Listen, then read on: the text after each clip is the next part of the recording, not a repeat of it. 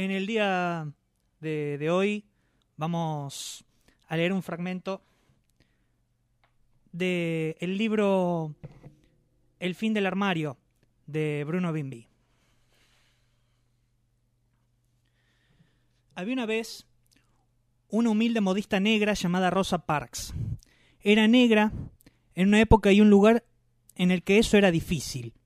Nació en 1913 en Montgomery, Alabama, uno de los estados más racistas de ese sur de los Estados Unidos, que fue a la guerra contra la abolición de la esclavitud.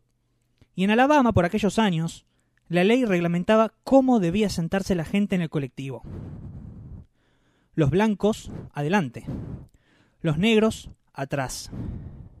Estaba prohibido que personas de distinto color se sentaran juntas y si en un blanco pedía el asiento, todos los negros de la fila debían levantarse y buscar lugar en la parte trasera, calladitos y sin discutir.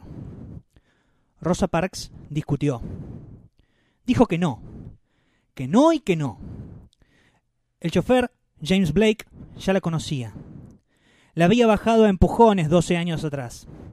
Pero era diciembre de 1955 y Rosa Parks ya llevaba 42 años siendo negra y estaba cansada de maltrato.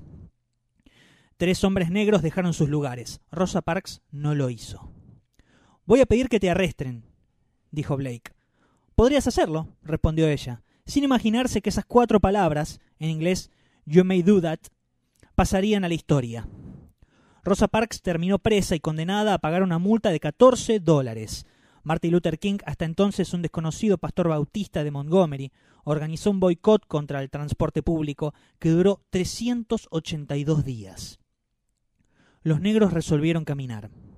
Aunque debieran recorrer kilómetros a pie, no se sentarían más en la parte de atrás. Finalmente, la Corte Suprema declaró inconstitucional la ley de los asientos y esa victoria dio lugar a otras batallas contra la segregación racial en Estados Unidos. A Rosa Parks no la, no la obligaban a bajar parada, a viajar parada. Atrás había asientos igual de cómodos. Donde hubo bares y restaurantes solo para blancos, había otros para negros. Nadie les negaba el derecho a almorzar o tomar un café, pero no acá.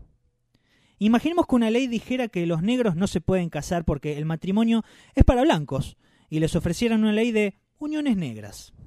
¿Ponerles otro nombre a sus matrimonios sería trivial?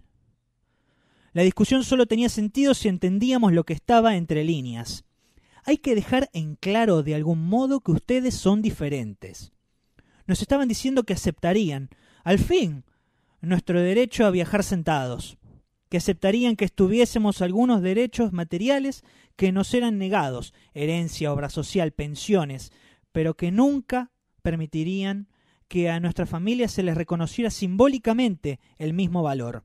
Nuestra capacidad de amar y construir un proyecto de vida junto a otro ser humano no merecía para ellos el mismo nombre, porque no creían que valiese lo mismo, que nosotros lo valiésemos y querían que esa diferencia continuara de alguna forma plasmada en la ley para que las futuras generaciones lo supieran.